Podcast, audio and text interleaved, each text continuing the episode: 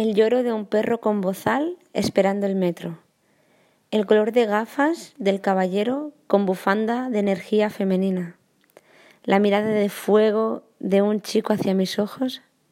El peinado de la mujer marroquí sin pañuelo. El chico del lado con anillo de matrimonio hablando una lengua indescifrable.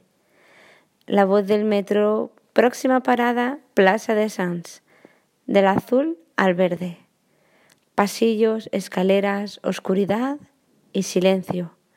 La gente a ritmo frenético hace que la sigas sin saber cómo. No corras.